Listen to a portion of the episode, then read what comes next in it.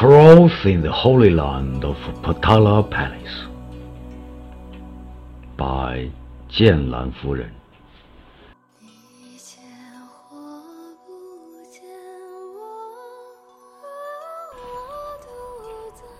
A bumpy heart walking across the holy land of Potala Palace.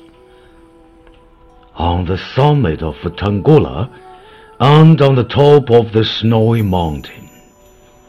A tear turns Bodhi, leaves a deep trail of footprints. That is a silent tear stain for you in my heart. Stroking you slightly, will you stay to caress? My wounded and vulnerable soul?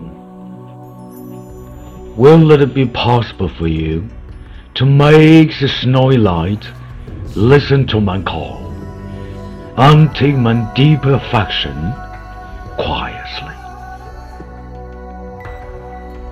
A lotus flower blooming silently. is my last extraordinary serenity in this earthly world.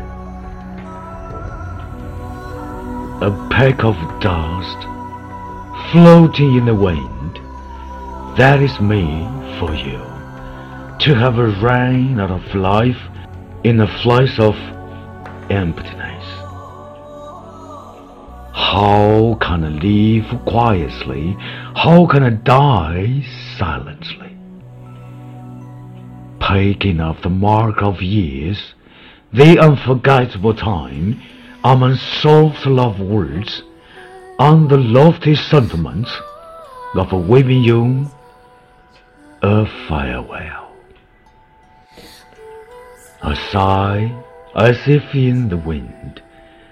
It is my last miss for you, and let me say goodbye to this period of the past gently.